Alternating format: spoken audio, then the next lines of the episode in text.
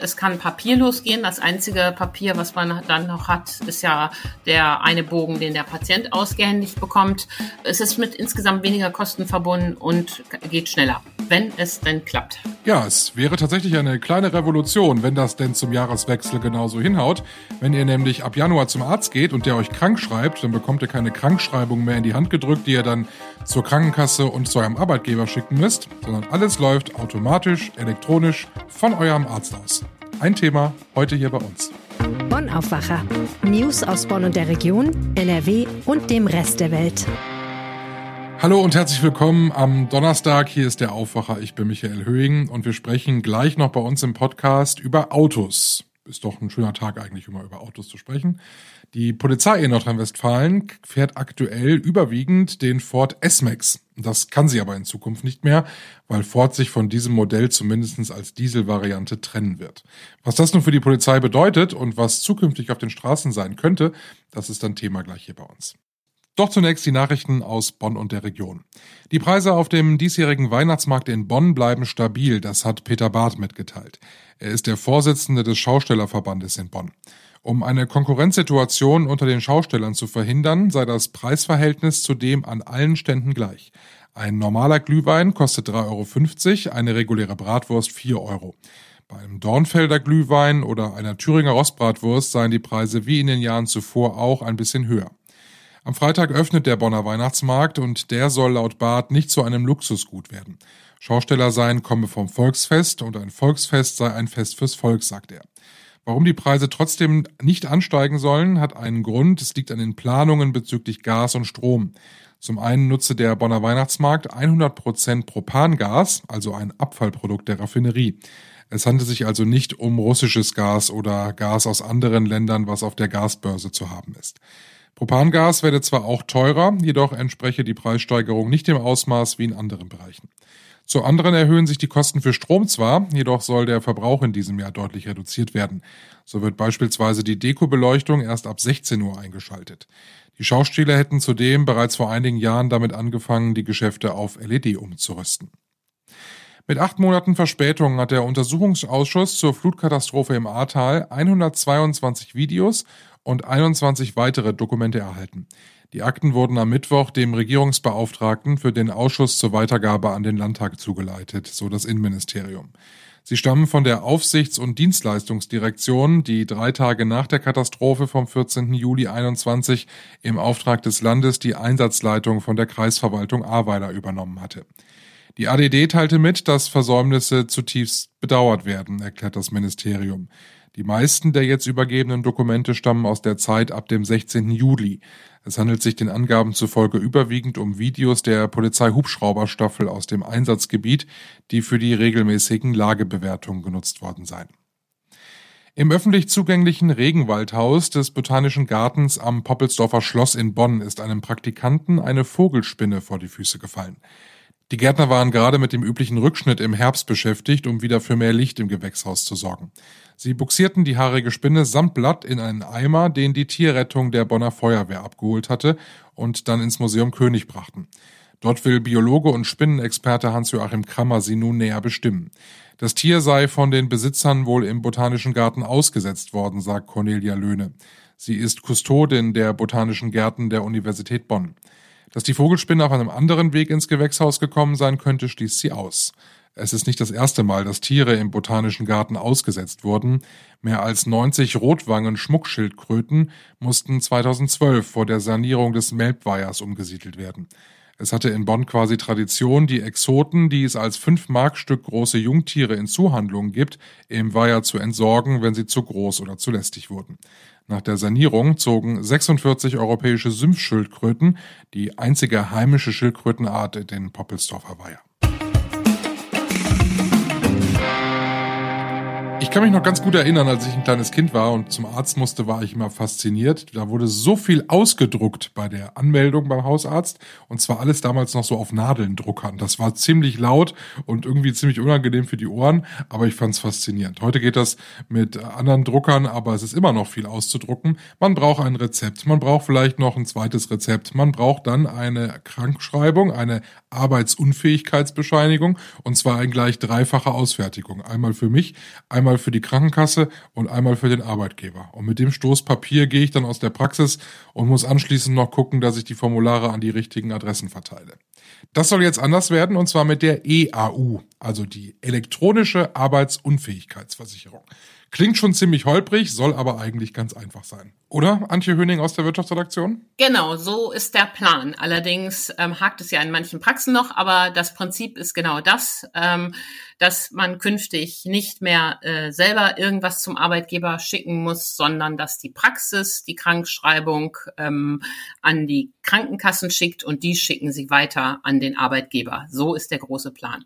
Im Moment ist es ja noch so, man bekommt, äh, also ich bekomme immer drei Durchschläge irgendwie. Einer ist für mich, einer ist für den Arbeitgeber, der andere ist für die Krankenkasse.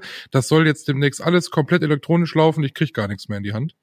Nee, so ist es nicht. Ähm, der Patient soll nach wie vor ein Papier für sich bekommen. Das ist ja auch gut, auch als Sicherheit, weil da ja manches nicht klappen könnte. Aber ähm, der Beleg an die Krankenkasse und der Beleg für den Arbeitgeber entfällt.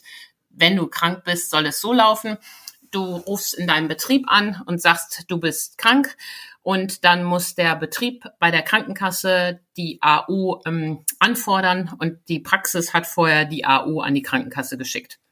Das klingt nach einem hohen äh, technischen Aufwand. Ja, eigentlich könnte es ja so einfach sein, dass der Patient selber nichts mehr verschicken muss, ähm, sondern alles über die Praxis läuft. Ähm, aber ähm, dazu müssen eben die Geräte da sein, dazu muss die Software überall da sein. Und leider machen auch nicht alle Praxen mit, obwohl sie es müssen. Die Ärzte waren auch anfangs gar nicht so begeistert, weil das war bei denen mit Kosten verbunden auch dann, ne? Genau, es war mit Kosten verbunden. Da gibt's ja auch immer wieder ähm, Probleme bei der Software. Ähm, wir erinnern uns auch an das Drama mit der elektronischen Gesundheitskarte. Und der Gesetzgeber ist jetzt so weit gegangen, dass er sogar Strafen für die Ärzte verhängt hat. Sie ähm, müssen, wenn sie da nicht mitmachen, bei all den vorgeschriebenen ähm, elektronischen Dingen 2,5 Prozent ihres ähm, Honorares, Kassenhonorares abtreten. Aber das schreckt manche nicht und sie machen trotzdem nicht mit. Dabei könnte ja wirklich alles so einfach sein, wenn der Arzt einem die Vermittlung der Krankschreibung abnehmen würde. Wie kommt es eigentlich, dass das alles digitalisiert wird? Hat das was mit dem technischen Fortschritt zu tun und weil irgendwie alles digitaler wird oder hat das noch andere Vorteile? Ja, also es hat, geht natürlich alles schneller, wenn es denn klappt. Es kann papierlos gehen. Das einzige Papier, was man dann noch hat, ist ja der eine Bogen, den der Patient ausgehändigt bekommt. Ähm, es ist mit insgesamt weniger Kosten verbunden und geht schneller wenn es denn klappt. Weil das E-Rezept, das steht ja auch immer noch äh, in der Pipeline, das wird ja zurzeit noch getestet, glaube ich, ne? Ja, das E-Rezept, äh, das ist ein richtiger Flop. Von diesen haben wir ja im Gesundheitswesen leider einige. In Dortmund hat, ähm, haben gerade die Ärzte aus gutem Grund das Pilotprojekt beendet ähm, selbst große Fans von Digitalisierung im Gesundheitswesen sagen, das E-Rezept hatte eigentlich keine Vorteile, weil dieses kleine Papier, was der Arzt in der Praxis den Patienten ausstellt, war doch super. Wo war da der Aufwand? Und jetzt äh, ähm, kriegt man ja einen QR-Code äh, auf dem DIN A4-Blatt ausgedruckt oder auf andere Art und Weise wird das da dokumentiert. Das ist ja kein Vorteil, weder für die Patienten noch für die Apotheken noch für die Ärzte das ist einfach gefloppt. Also wenn man bei so Massengeschäften, wie das ja im Gesundheitswesen ist, Digitalisierung einführt, müssen die Vorteile für alle zu erkennen sein. Wir bleiben beim Thema Gesundheit und wir sind äh, so auf den, wir sind eigentlich schon im Winter, wir haben Mitte November. Ähm, sprechen nochmal über Corona. Die ersten Bundesländer lockern jetzt nochmal weiter. Maskenpflicht soll wegfallen. Schleswig-Holstein, glaube ich, äh, ist da wohl der Pionier im, äh, bei Bus und Bahn.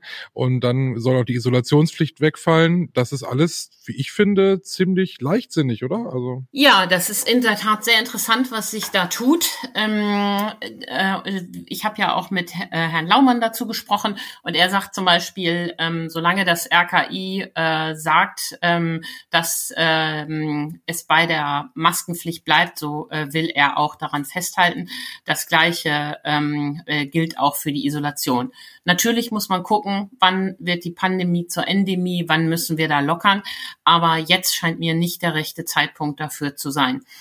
Erstaunlicherweise haben sich die Ärzte, mit denen hat Jan Drebes, der Kollege in Berlin, gesprochen, äh, so positioniert, dass sie sagen, man kann die Isolation auch aufgeben, wenn sie mit Spielregeln verbunden bleibt. Und die Spielregeln sind, dass Infizierte natürlich nicht in Pflegeheime und Krankenhäuser dürfen und dass sie eine Maske tragen dürfen. Das ergibt für mich zusammenfassend das Bild, die Ärzte können sich vorstellen, die Isolation aufzugeben, die Maskenpflicht aber noch nicht. Und was natürlich jetzt ganz misslich ist, wenn es da in Deutschland wieder so einen Flickenteppich gibt, wie das jetzt der Fall sein wird. Gefühlt ist doch auch in der, ist doch eigentlich der Bundesgesundheitsminister der einzige doch noch, der da so streng mit den Regeln sein möchte, oder? Hör auf mit dem Bundesgesundheitsminister. Ich finde, Karl Lauterbach hat in dieser Frage alle Autorität verspielt. Wir haben ja im Nahverkehr und Fernverkehr ähm, äh, die absurdesten Regelungen. Äh, wir erinnern uns, im Fernverkehr gilt FFP2-Maske ganz streng. Im Nahverkehr, wo es ja oft viel enger und viel voller ist, gilt nur die OP-Maske als Pflicht. Und im Flugzeug ist überhaupt keine Pflicht mehr jemand, der so eine Regel verabredet hat, der hat natürlich keine Autorität mehr, da irgendwas ähm, vorzuschlagen und Länder für sich zu gewinnen. Deshalb, der ist da leider ein Ausfall. Er ähm, plädiert aber dafür, um jetzt einfach nachrichtlich das äh, sachlich zu sagen, dass es bei der Beibehaltung der Isolation bleibt und er plädiert auch dafür, dass es bei der Beibehaltung der Masken bleibt. Ich finde, da hat er ausnahmsweise recht. Auf die drei Monate kommt es jetzt auch nicht an und im Februar werden wir weitersehen. Aber es wird doch vermutlich so sein, oder wenn Schleswig-Holstein jetzt so stark lockert, das ist doch eigentlich mehr so ein Dominoeffekt. Da äh, macht der Norden, der, der schließt sich da zusammen, da macht Niedersachsen, kann sich das nicht lange leisten, die Regeln so hochzuhalten und ruckzuck sind wir dann auch in Bayern soweit und auch bei uns in NRW sowieso. Ja, wobei da gibt's ja Unterschiede. Zum Beispiel den Fernverkehr, den können die Länder gar nicht regeln. Das regelt der Bund. Und wenn Lauterbach sagt, die Maskepflicht bleibt, dann ähm, müssen die äh, Fernzüge, die durch Schleswig-Holstein fahren, weiterhin mit FFP2-Pflicht fahren. Im Nahverkehr ist das in der Macht der Länder. Und dann kann es tatsächlich sein, dass die Regionalbahn von Hamburg nach äh, Sylt äh, maskenfrei ist, aber die Bahn von ähm, Düsseldorf nach Kleve eben maskenpflichtig ist. Bei der Isolation ähm, muss es eigentlich auch eine bundeseinheitliche Regelung geben und da setzt Schleswig-Holstein ja auch darauf, die anderen Länder zu gewinnen. Ich könnte mir vorstellen, dass es da jetzt wochenlange Debatten gibt und dass man dann zu einem bestimmten Zeitpunkt eben doch sagt, gut, wir lassen es jetzt.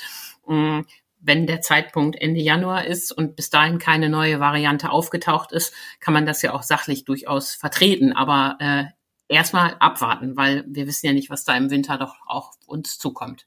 Vielen Dank, Antje. Sehr gerne, Michael. Danke. Ist euch mal aufgefallen, dass die Marke eines Polizeiautos eigentlich völlig unwichtig ist, wenn man ein Polizeiauto sieht? Also wenn ich so einen Streifenwagen bei mir äh, um die Ecke sehe, wenn die hier vorbeifahren oder aus dem Auto heraus, dann ist mir das völlig egal, ob das ein Mercedes, ein Ford oder ein Audi ist. Und äh, es ist aber trotzdem aktuell eine Diskussion darüber, welches Auto denn die Polizei in Nordrhein-Westfalen in Zukunft fahren soll. Christian Schwertfeger, der hat sich mit den Polizeiautos beschäftigt und ich werde tatsächlich auch erst noch mal am Anfang ein bisschen nostalgisch Kannst du dich noch an den Opel Vectra als Polizeiauto erinnern? Hast du da mal drin gesessen? In dem alten Opel Vectra nicht, aber in anderen Vorgängermodellen. In dem BMW, äh, BMW bin ich mal drin gewesen äh, jetzt auch in den, die aktuell fahren, aber in dem alten Opel Vectra nicht, aber ich kenne den. den. Genau, das war mal, das war das erste Polizeiauto, in dem ich gesessen habe als Kind. Fand ich großartig. Gibt's ja heute nicht mehr, kommen aber nostalgische Gefühle auf, wenn ich so einen ganz alten Oldtimer nochmal auf der Autobahn sehe. Jetzt aktuell fährt die Polizei in Nordrhein-Westfalen ähm, Ford S-Max und den Mercedes Vito. Das sind die, die größeren Autos, die die fahren. Und gerade um den S-Max gibt's jetzt äh, Diskussionen, beziehungsweise es gibt ein Problem. Und zwar Ford stellt dieses Auto demnächst nicht mehr her als Diesel. Und deshalb muss die Polizei in NRW ein neues Auto suchen. Meine spontane Frage darauf ist, warum? Also warum können Sie diesen S-Max nicht weiterfahren, nur weil die den nicht mehr produzieren? Sie können doch einfach die noch so lange fahren, wie sie es tun. Ja, grundsätzlich kann man dazu sagen, ist ein bisschen blöd gelaufen, einfach gesagt, äh, hier für die NRW-Polizei, die eigentlich im Großen und Ganzen da nicht viel für kann. Es ist so, äh, der wurde 2019 angeschafft äh, und äh, Polizeiautos sind, und das ist immer schon so gewesen hier in Nordrhein-Westfalen, haben so eine äh, Fahrzeit, Dienstzeit, Dienstfahrzeit von ungefähr vier Jahren weil äh, dann äh, werden sie ausgetauscht gegen neuere Modelle. Ähm, in dem Fall war vorgesehen, natürlich den S-Max weiterzufahren, dann hätten sie neue bekommen. Ähm, das geht jetzt nicht mehr, weil Ford den einstellt. Wie ich gerade schon sagte, irgendwie ein bisschen blöd gelaufen. Okay, das heißt also, die Autos, die sie haben, die fahren die jetzt die Zeit, die sie die halt normalerweise fahren, ne? Vier Jahre waren es. Und äh, danach müssen sie ja was Neues haben, weil die äh, brauchen eine Alternative. Genau, sind sehr verschlissen dann, ne? Ähm, dann müssen halt öfters in die Werkstatt etc. Und äh, dann hat man sich irgendwann mal darauf verständigt, dass so roundabout vier Jahre plus minus x an Monaten äh, die Autos dann ausgetauscht werden sollen. So, du und ich, wenn wir uns ein neues Auto kaufen, äh, ich persönlich freue mich dann ja immer, weil man dann immer was zu gucken hat und dann äh, grast man so die einzelnen Autohäuser ab und schaut sich an, was es so gibt. Machen die das jetzt bei der Polizei genauso? Ja, kann man fast so sagen, nur ein klein bisschen anders. Ähm, in Nordrhein-Westfalen oder bei der Polizei hier ist das sogenannte LZBD.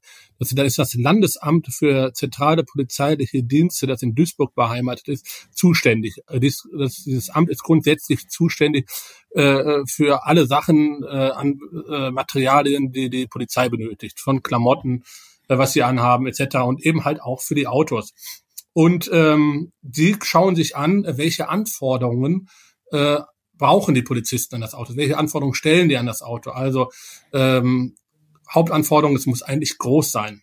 Es muss viel Platz haben, äh, weil die Polizisten heutzutage ja unheimlich viel an Einsatzmaterial äh, mit sich führen. Fangen wir mal an mit den Pylonen, äh, die Hütchen also, äh, die im Kofferraum untergebracht werden müssen, äh, bis hin auch natürlich zu den Maschinenpistolen, die auch irgendwie sicher im äh, Fahrzeug verstaut werden müssen. Und äh, das ist das Hauptkriterium. Und danach schauen die sich um, welcher Hersteller hat überhaupt ein passendes Modell im Angebot. Da wäre der Vectra schon raus. Heutzutage wäre der Vectra raus. Der hätte keine Chance. Und äh, der Vito, das ist also Mercedes, der wird aktuell ja auch gefahren. Das wäre ja jetzt dann die Möglichkeit zu sagen, okay, wir bleiben bei der Marke, weil damit sind, glaube ich, alle zufrieden, ne? Ja, mit dem Vito ähm, gibt es angeblich keine Probleme. Ähm, der ist ein bisschen innerhalb der Polizei verschrien als mehr oder Familienkutsche. Sieht er ja auch ein bisschen aus. Ja. Äh, ist jetzt nicht so sportlich und elegant, aber er erfüllt seinen Zweck und das ist dann äh, die Hauptsache. Ähm, jetzt werden auch erstmal äh, knapp 400 neue Vitos bestellt, weil er sich ja wie gesagt bewährt hat. Allerdings erfolgt dann ein ab 2023 eine neue Ausschreibung und ähm, da kann natürlich auch der Vito genommen werden, aber auch äh, ein anderes Fahrzeug ausgewählt werden. Jetzt hatte das mit dem S-Max natürlich Charme, weil der ja in NRW sogar gebaut wurde bei Ford in Köln. Ähm, spielt sowas eine Rolle? Also, dass man auch sagt, okay, vielleicht gucken wir mal, ob wir irgendwas Lokales finden. Gut, ich glaube, ähm, mehr als Ford wäre da gar nicht mehr drin. Ne? Nee, also da sagt das Innenministerium ganz klar nein, das spielt überhaupt keine Rolle. Und es dauert ja noch ein bisschen, bis die ersten Fahrzeuge fahren. Im nächsten Jahr soll die Ausschreibung beginnen und das erste Fahrzeug käme dann vermutlich in der zweiten Jahreshälfte 2024. Danke, Christian. Gerne. Wir schauen noch auf das, was heute bei uns in Nordrhein-Westfalen wichtig wird. In Essen stellt einer der größten Arbeitgeber in NRW heute seine Geschäftszahlen für das Jahr 21-22 vor. Und zwar ThyssenKrupp hat heute seine Bilanz PK. Außerdem gehen in Wuppertal die deutschen Meisterschaften im Schwimmen weiter. Und eine neue Initiative in Mönchengladbach möchte weitgehend verlassene Dörfer am Braunkohletagebau Garzweiler wieder neu beleben und stellt dazu Pläne vor. Wir gucken zum Schluss noch kurz aufs Wetter und da wird es kälter bei uns in NRW. Heute Temperaturen bis maximal 11 Grad, dazu dichte Wolken, immer wieder einzelne Regenschauer. Morgen am Freitag bleibt das so, es wird nur kühler, dann Werte um die 9 Grad. Der Samstag dann mit 3 Grad sogar schon winterlich kalt und da kann es stellenweise dann auch sogar ein bisschen Schnee und Schneeregen geben. Das war der Aufwacher für den heutigen Donnerstag. Ich bin Michael Höhing. Habt einen schönen Tag und tschüss. Mehr Nachrichten aus Bonn und der Region gibt's jederzeit beim Generalanzeiger. Schaut vorbei auf ga.de.